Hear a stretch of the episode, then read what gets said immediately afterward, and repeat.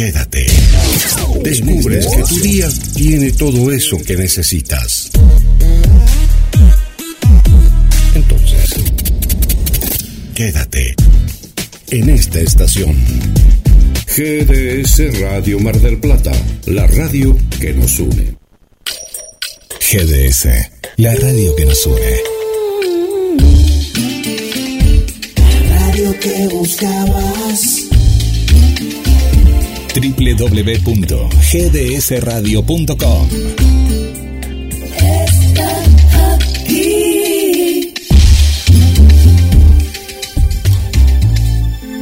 De Mar del Plata al mundo, GDS Radio, la radio que nos une. Te espero aquí.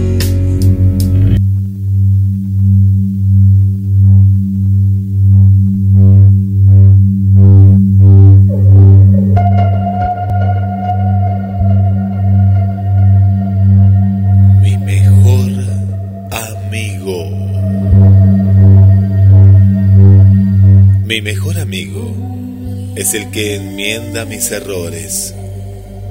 Si no comprendes a tu amigo en toda circunstancia, jamás lo entenderás. Con certeza, encontrarás verdaderos amigos cuando seas, antes que nada, amigo. Vale más una amiga para consolar un dolor un ejército para defender un imperio. Tómate tiempo para escoger una amiga, pero sé más lento aún en cambiarlo. Nunca es largo el camino que conduce a la casa de un amigo. Un amigo es alguien que se acerca a ti cuando todos los demás se van. Amigo es la persona con quien te atreves a ser tú mismo. La luz de la amistad es como la de una cerilla. Solo se ve cuando nos rodea la oscuridad.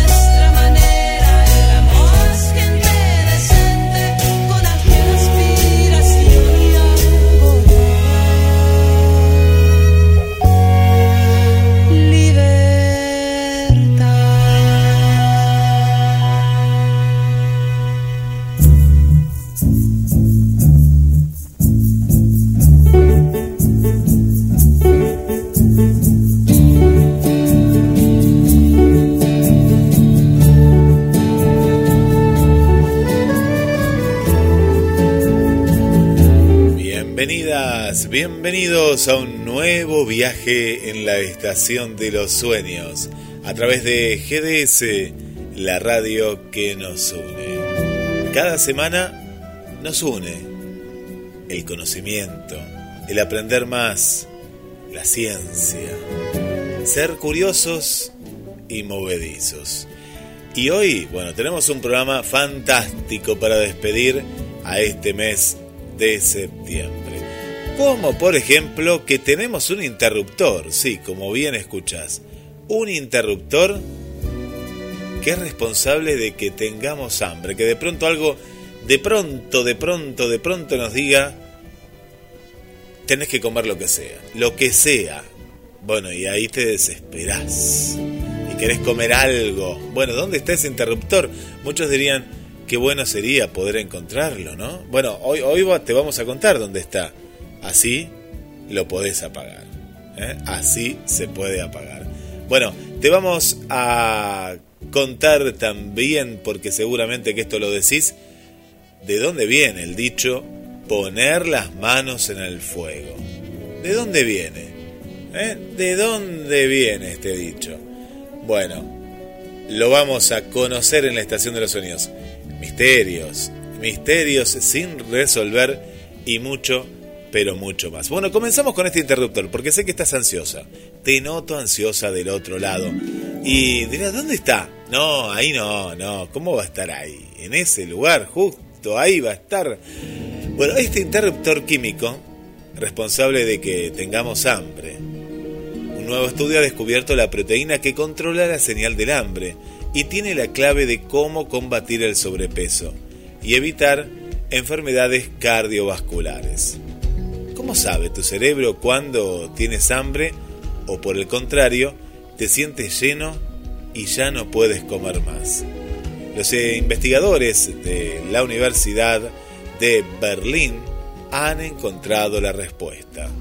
Es una pequeña proteína, sí, muy pequeña, de unos pocos nanómetros de tamaño, que funcionan en nuestro organismo como un interruptor molecular y determina si sentimos apetito y qué pasa.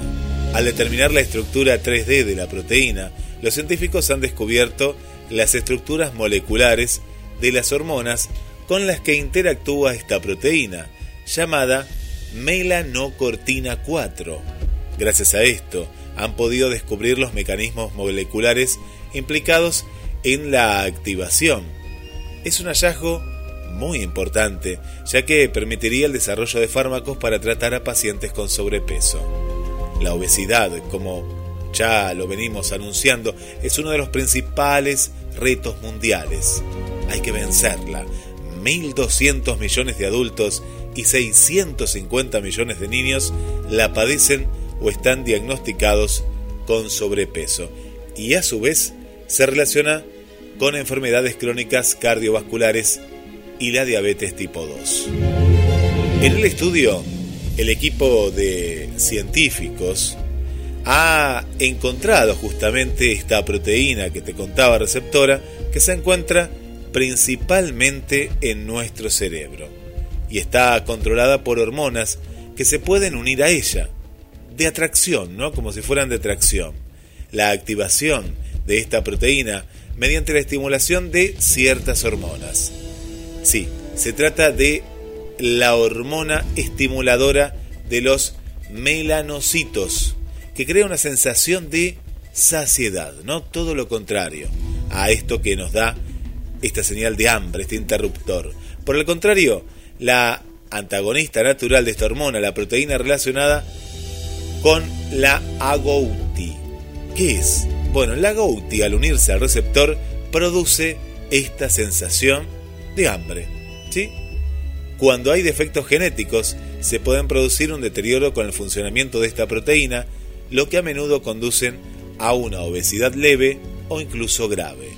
Los investigadores ya se han planteado nuevas metas y esperan comprender cómo factores adicionales podrían estar controlando al receptor a nivel molecular, se han identificado muchos de los factores que interactúan directamente, pero su impacto, sin embargo, el funcionamiento completo, está todavía por descubrir.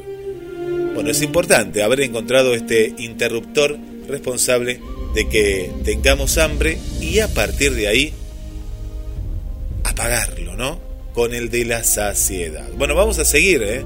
Vamos a seguir con esta investigación. Pero ya le estoy dando la bienvenida a mi compañero, a Roberto. ¿Cómo estás? ¿Qué tal, Guillermo, amigos? Buenas noches. Muy buenas noches, muy buenas noches. Bueno, estaba contando en este, en este primer viaje que hicimos que, bueno, se ha encontrado este interruptor, esa, esa llave en la cual nos, nos dice, eh, tenemos hambre, ¿no? Tenemos hambre. Bueno, y la hemos encontrado también cómo apagarla. Bueno, Roberto, estamos finalizando ya septiembre, un mes que ha pasado así raudamente. Así es, este, ha pasado rápido y bueno, eh, lo importante es que tengamos buenas noticias para seguir adelante y en lo posible sin el virus coronavirus. Ya se vienen temperaturas más más agradables, la gente está más tiempo afuera también. Y bueno, vamos, vamos, vamos por, por un poco más, ¿no? Por un paso más, un paso más. Bueno, volvieron los dichos, los dichos populares, estos dichos que eh, solemos, eh, solemos decir, pero a veces no, no tiene como una explicación, ¿no? O no, no la sabemos, lo decimos por decir. Vos decís, por ejemplo, poner las manos en el fuego, ¿lo, lo solés decir? Eh, no, no, no, no, ese no es un refrán que yo use, pero bueno, eh, sé que es muy usado, ¿eh? Viste que alguien dice, no, yo pondría las manos en el fuego por él, ¿no? O otro que dice, eh, eh, dice, bueno, no, no, yo confío, ¿no? Una, una cuestión de confianza, pero esto viene porque en algún momento alguien habrá puesto las manos en el fuego, será por esto. Bueno, poner las manos en el fuego, aquel a quien la llama no queme, debe ser creído. Esto se lee en el más antiguo código hindú. Durante muchos siglos, y en las culturas más diversas, fue común recurrir a la prueba del fuego para averiguar si el acusado de un delito grave, como la hechicería en ese momento, en la Edad Media, era o no culpable. Las leyes anglosajonas, por ejemplo, establecían cuántos pasos debía caminar el incriminado sosteniendo en la mano un hierro caliente de un peso determinado. Si lograba llegar al final sin soltarlo, era proclamado inocente. De lo contrario, puesto que el juicio de Dios le había resultado adverso, se lo condenaba a muerte. La frase se emplea hoy para responder de la veracidad o de la conducta de una persona que se considera digna de absoluta confianza. Por ejemplo, cuando hay que firmar un aval, salir en defensa de alguien que está más allá de toda sospecha, recomendarlo eh, para un trabajo. Bueno, son modos atenuados de poner las manos en el fuego, ¿no? No nos quemamos, pero es como que nos ponemos el cuerpo, ¿no? En los tiempos que ya no rigen aquellos bárbaros procedimientos judiciales. De no ser así, ¿cuántos se animarían, no? A arrimar un solo dedo, aunque apenas se tratara de una llama de un fósforo a punto de apagarse. Me imagino que no, si fuera eh, de manera textual poner algo en el fuego, me parece que nadie pondría las manos en el fuego por, por nadie. Por supuesto, es como decir, lo juro en realidad a veces no hay que jurar en, en, vano, en realidad nunca hay que jurar en vano. Y es una especie así de dicho, ¿no? Sí, sí, sí, sí, también, ¿no? Se relaciona con ese, eh, ese tipo de dichos que, bueno, vinieron eh, más adelante en, en, la historia, ¿no? El tema de jurar. Acá una manera de jurar era justamente, eh, bueno, poniendo las manos en el fuego y a veces quemándose, ¿no? Por, por otra, otra persona. Bueno, vamos a entrar, seguimos eh, preguntándonos eh, por qué. Y en esta primera parte, ¿por qué nos enamoramos? Estamos en el mes del amor, como se suele decir, eh, en el mes en el cual las flores, también la vida animal, ¿no? Tiene como una, una revolución hormonal, pero nos queremos preguntar por qué, ¿no? ¿Por qué nos enamoramos? ¿Por qué, Roberto? ¿Por qué una persona se enamora precisamente de tal o cual persona? Y no de cualquier otra de las miles de parejas potenciales que encuentra, sigue siendo un profundo misterio. El azar, la química y la probabilidad de que dos pequeñas ventanas de receptividad se abran en el preciso momento de conocerse son garantía de impredecibilidad. Pese a todo, la ciencia ha hecho algunos modestos avances en el camino para comprender por qué nos enamoramos y por qué nos desamoramos. Contrariamente a los mitos difundidos por las ciencias sociales en el siglo pasado, el amor no es un invento de los poetas occidentales. Hace ya unos cuantos siglos, la evidencia apunta a la conclusión opuesta. El amor es universal, que cruza fronteras culturales y probablemente haya estado con nosotros desde que se formaron los primeros vínculos a largo plazo entre parejas en los brumosos albores de la historia evolutiva de los humanos. Desde los Zulúes de Sudáfrica a los Inuits del norte de Alaska, los humanos dicen sufrir las obsesiones de la mente y las pasiones de la emoción que el mundo occidental asocia con el amor. En un estudio de 168 culturas diferentes, el antropólogo Bill Hanco halló una fuerte evidencia a favor de la presencia de amor romántico en casi 90% de ellas. Para el 10% restante, la evidencia antropológica era demasiado imprecisa para extraer conclusiones definitivas. Mucha gente en todo el mundo dice también sentirse actualmente enamorada. La socióloga Sue Spercher y sus colaboradores entrevistaron a 1.667 mujeres y hombres de Rusia, Japón y los Estados Unidos. Lo que hallaron fue que el 61% de los hombres rusos y el 73% de las mujeres rusas decían estar en aquel momento enamorados. Las cifras para los japoneses eran del 41% de los hombres y el 63% de las mujeres. Y entre los norteamericanos, el 53% de los hombres y el 63% de las mujeres. El propio estudio ¿no? que, que, se ha hecho, hay unas preferencias de emparejamiento de 10.047 individuos de 37 culturas diferentes localizadas en 6 continentes y 5 islas. También reveló la importancia y la universalidad del amor. Bueno, lo que se halló fue que el amor y la atracción mutua era calificada como más indispensable de los 18 atributos que se les daba a elegir para caracterizar a la persona con la que se casarían, y eso por ambos sexos y en todas las culturas, más allá de las singularidades, de las prescripciones culturales, la diversidad de sistemas de emparejamiento, las convulsiones políticas, los dispares condiciones de la economía y la multiplicidad de creencias religiosas, los humanos de todo el mundo anhelaban el amor.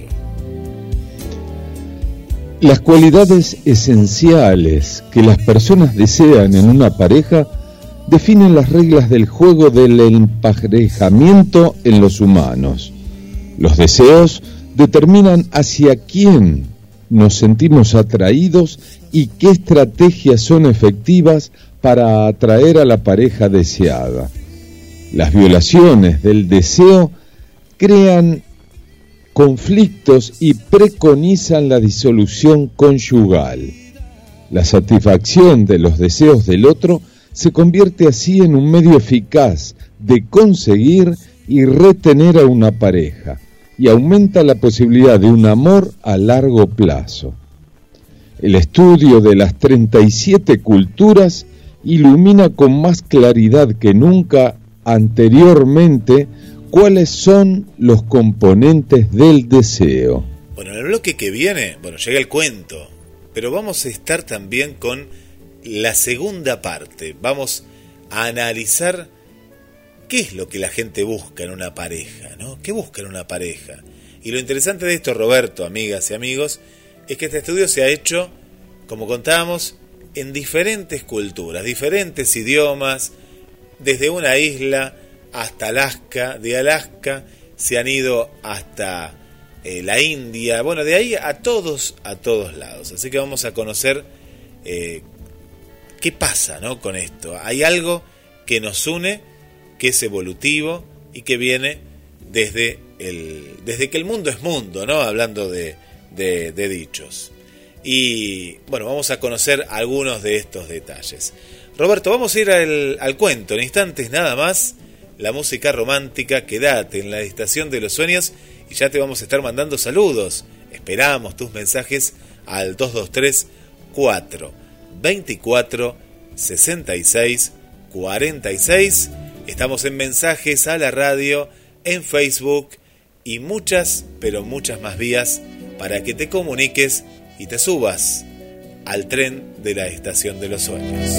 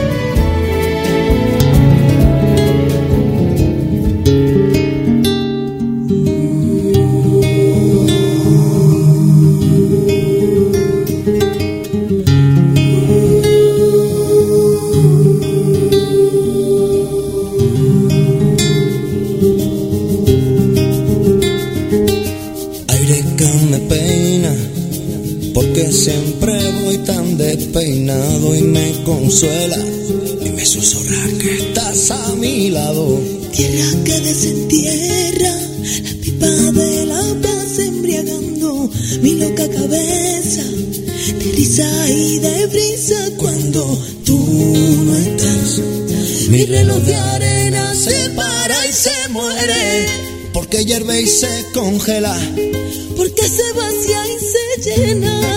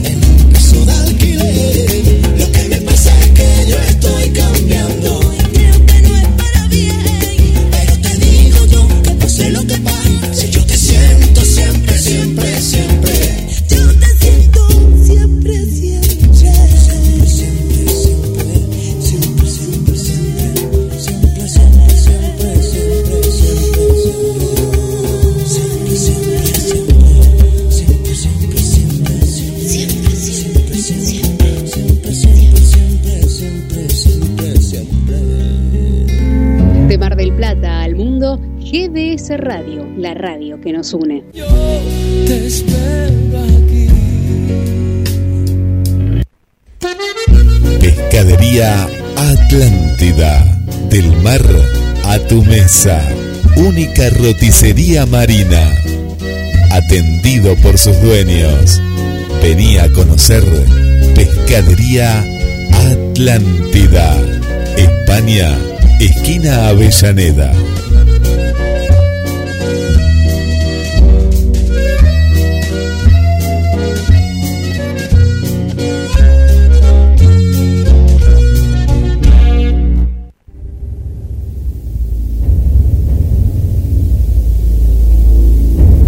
Presentamos La Selva Roja.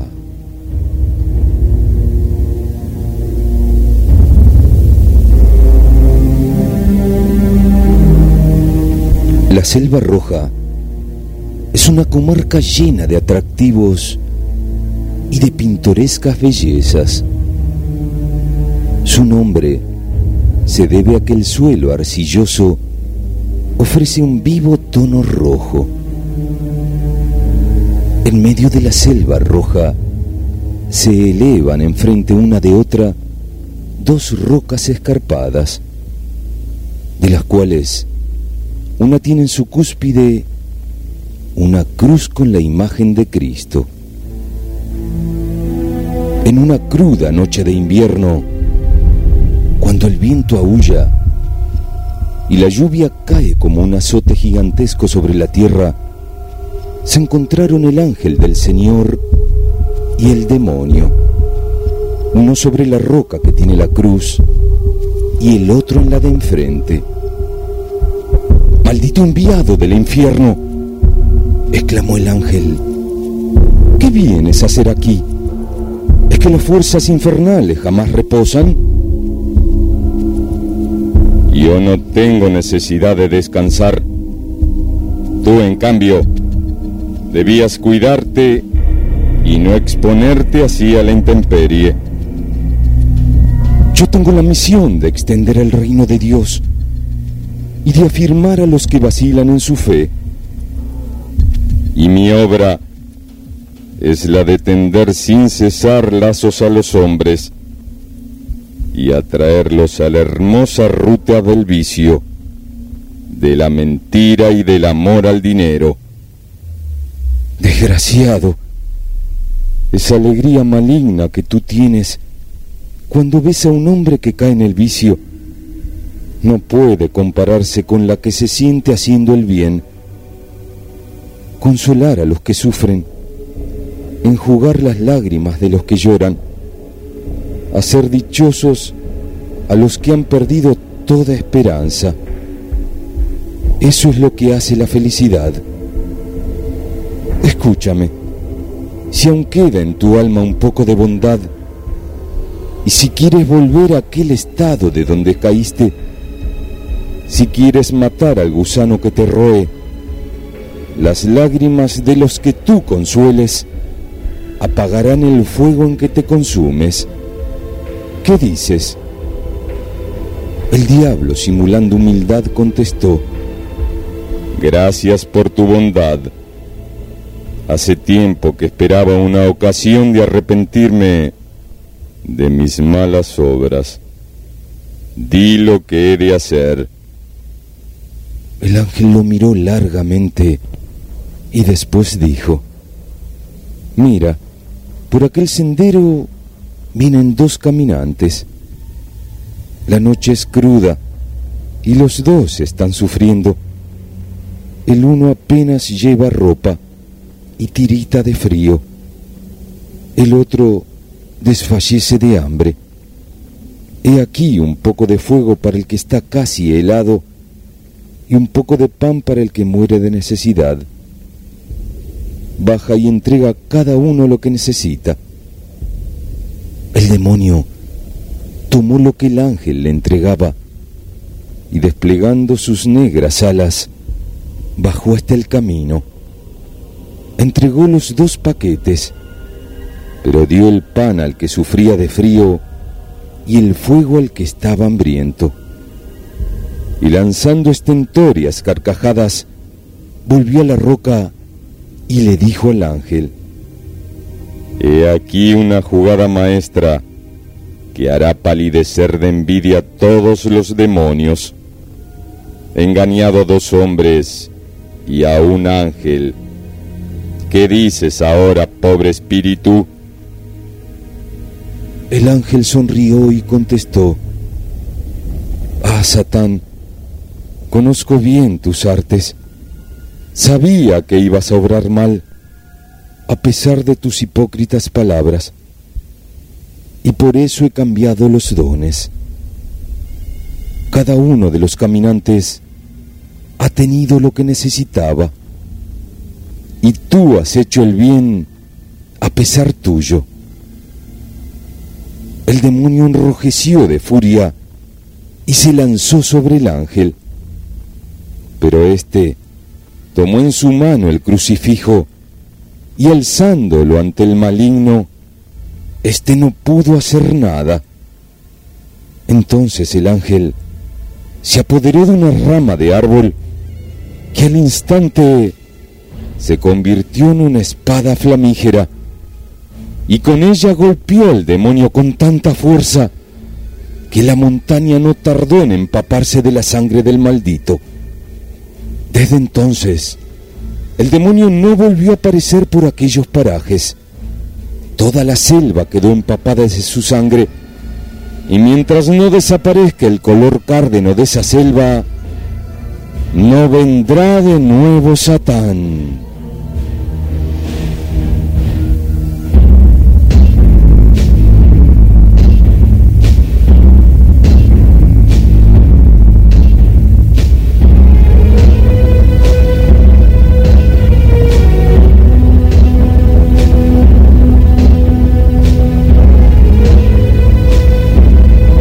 Hasta la próxima, amigos.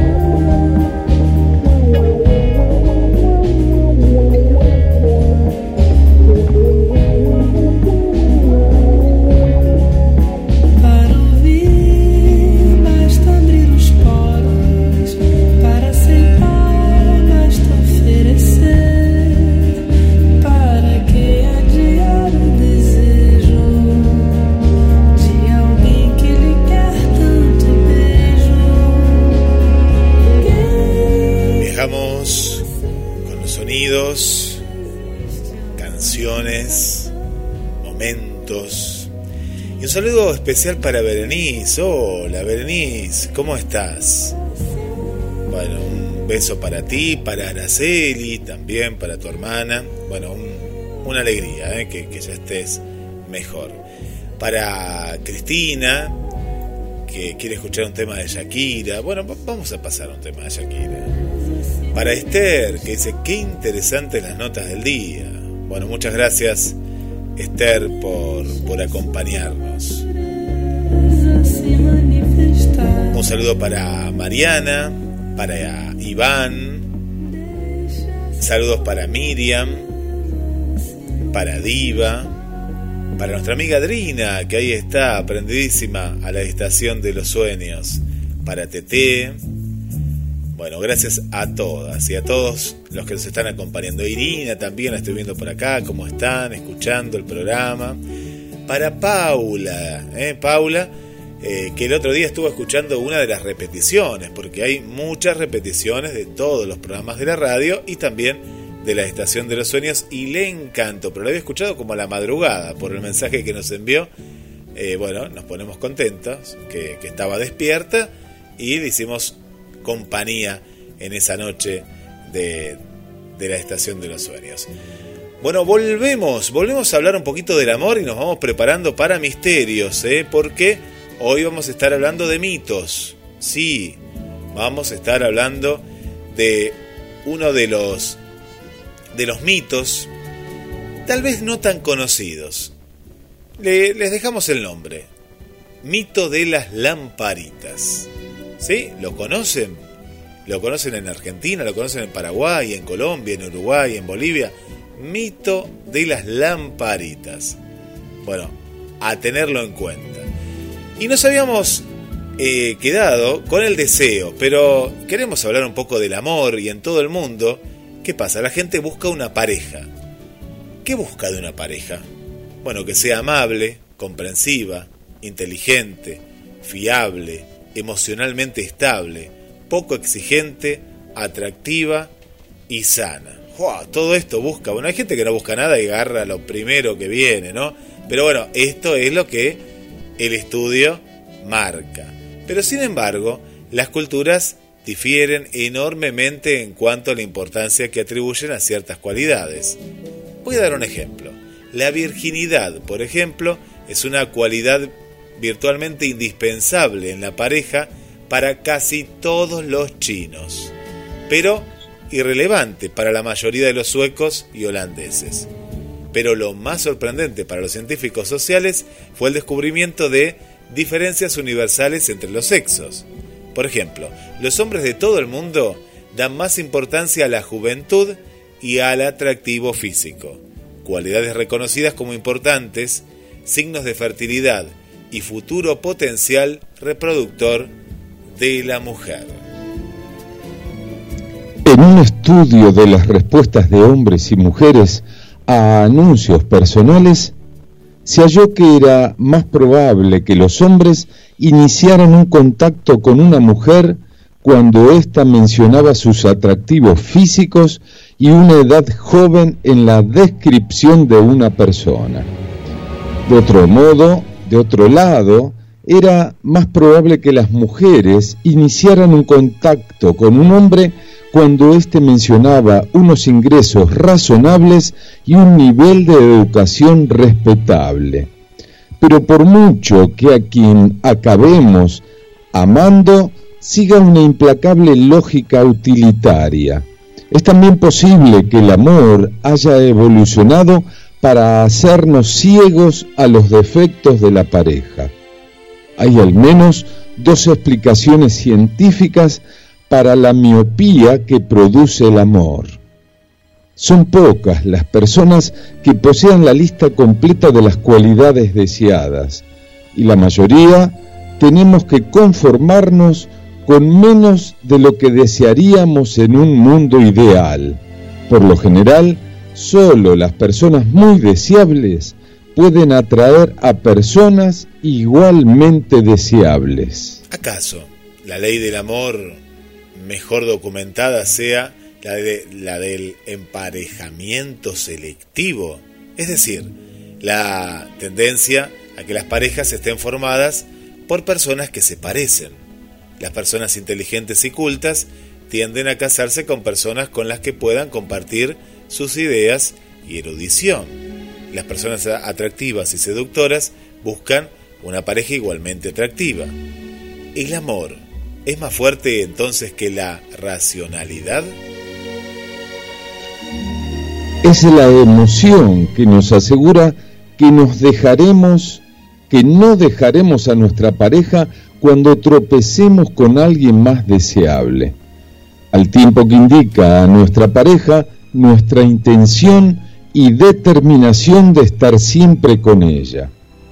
Es probable que la fecha que la flecha causal apunte también en sentido opuesto. El amor puede ser la recompensa psicológica que experimentamos cuando el problema del compromiso se resuelve satisfactoriamente. Bueno, un informe muy interesante, muy interesante porque más allá de ciertas cualidades, por una cuestión religiosa o cultural, hombres y mujeres de todo el mundo tienen esta manera, ¿no? De seleccionar, como animales que somos, racionales, sí, en gran parte, a elegir, ¿no? Depende de, de estas eh, cualidades, de estos gustos, eh, esto hablamos de lo intelectual. Claro, vos fíjate, Roberto, que es muy difícil, ¿no? Que una persona con un cierto nivel, ¿no? de conocimiento, de pronto salga con una persona que no tiene nada de conocimiento. Entonces, ahí está el tema de cómo nos relacionamos. Bueno, nos relacionamos a través del diálogo, ¿no? Del diálogo, del habla. Y muchas veces hasta uno, no sé si te ha pasado, ¿no? En, en la vida, pero uno de pronto capaz se siente atraído por una persona. Pero cuando pasas esa primera barrera y tiene que haber un diálogo, una interacción, de pronto ahí te das cuenta que con esa persona jamás congeniarías en la vida, porque hablas de un tema y te salta con otro, o, hay algo que de pronto esa, esa primera atracción desaparece. No sé si te ha pasado esa sensación. Me ha pasado, este, y, bueno, justamente eh, antiguamente estaba el noviazgo para conocer a la persona. Ahora Ahora la palabra novio o novia creo que no se usa más. Ahora se usa la palabra pareja, ¿sí?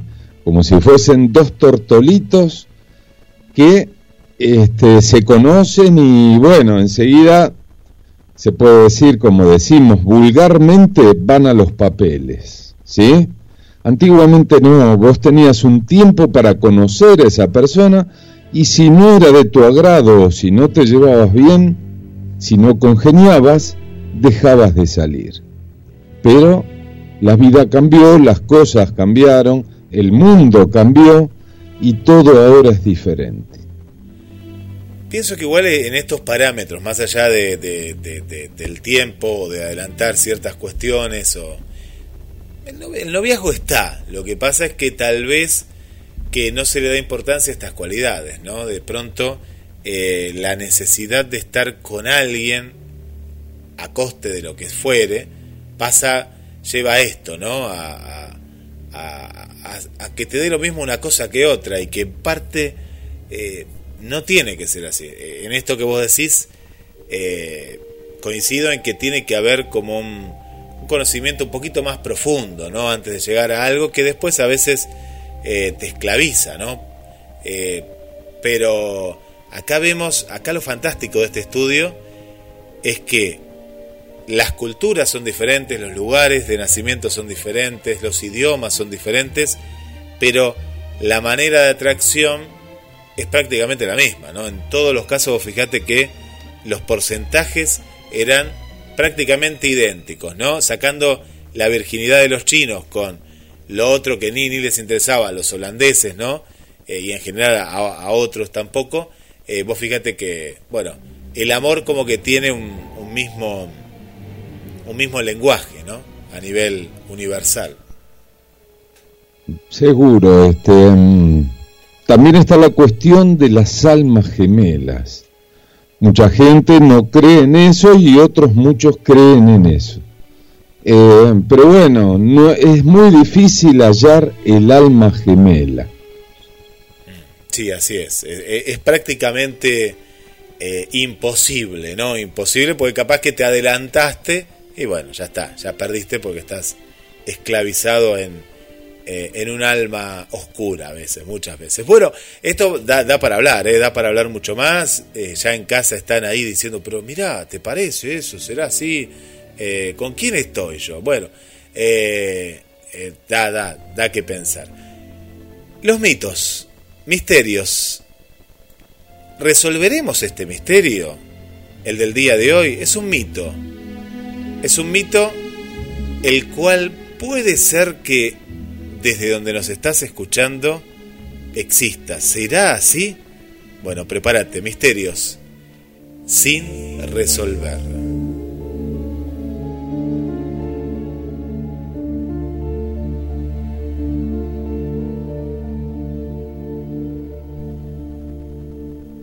Mito de las lamparitas. Se cuenta que Uecufu, brujo, al que obedecen los espíritus malignos, habitaba en los altos picachos, descendía a los valles para embriagarse con el mudaí, especie de chicha que robaba a los pueblos originarios. No extraviarse durante el regreso, le pedía a su amigo Cherube, espíritu del fuego, una tea y a cambio él le traería a una mujer. Este gigante se robaba a las niñas para devorarlas. Si le negaban una víctima, se vengaba secando los ríos y sentándose sobre peñascos para hacer temblar la tierra. Así, colgaba de los bosques miles de campanitas encendidas con el fuego de las cimas de los volcanes. Mas como volvía bastante ebrio, las dejaba prendidas en los senderos de la montaña.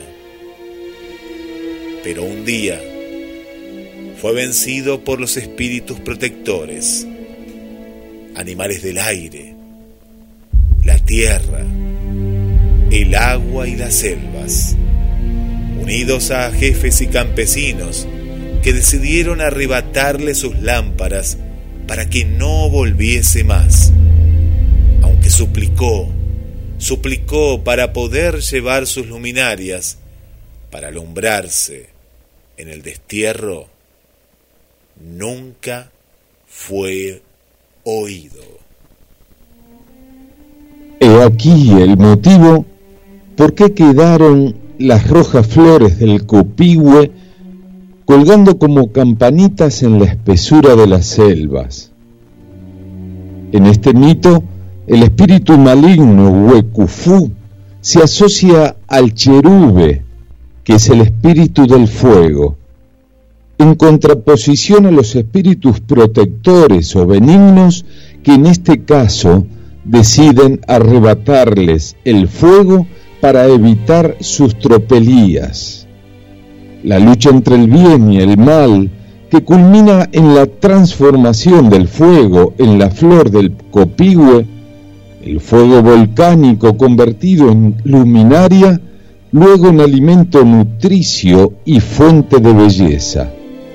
Es decir, el concepto del fuego como agente de transformación, que es un concepto de Heráclito del Apocalipsis y que es retomado por Freud, representaría el acceso a los procesos sublimatorios como toda vez que se renuncia a lo pulsional en aras de un bien cultural.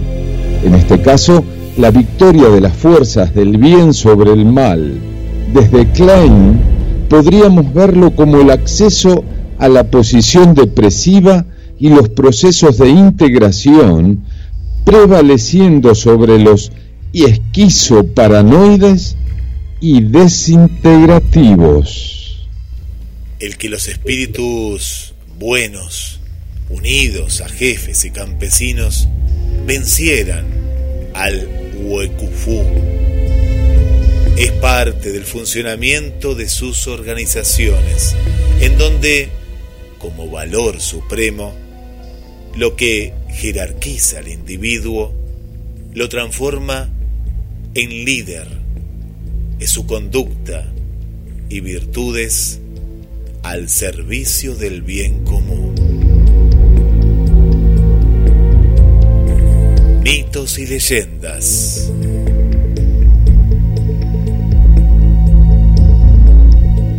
Las pruebas están, pero el misterio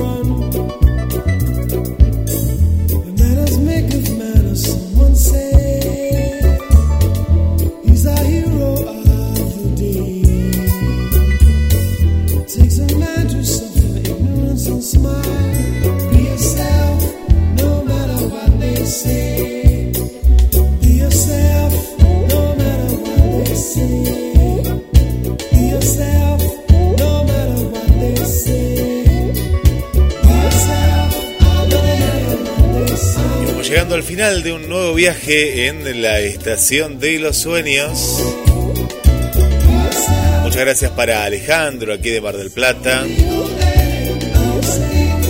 Gracias a Diva desde Venezuela, Araceli desde Paraguay, Elena, Domingo Latino desde Chile, a Patricia aquí de Mar del Plata, gracias a Inés también de nuestra ciudad, a Mónica, al amigo José, a Vanessa desde Chile, un saludo también especial para Sonia, aquí desde la zona de La Perla, a Adriana también desde el centro, muchas gracias por acompañarnos, a María, un beso muy grande desde el barrio Bernardino Rivadavia, a Susana y Juan Carlos del barrio Pompeya también, muchas gracias por estar, a Natalia y a Carlos Matos también, gracias, y a todos y a todas les dedicamos los últimos mensajes. Hay un refrán muy antiguo que dice así, más vale comer un pedazo de pan con tranquilidad que un manjar comido con ansiedad. Será, si Dios quiere, hasta el miércoles que viene. Los esperamos. Les dejo el mensaje final. Aférrate a los sueños, pues si los sueños mueren, la vida es como un ave de alas rotas que no puede volar. Muchas gracias y hasta la semana que viene.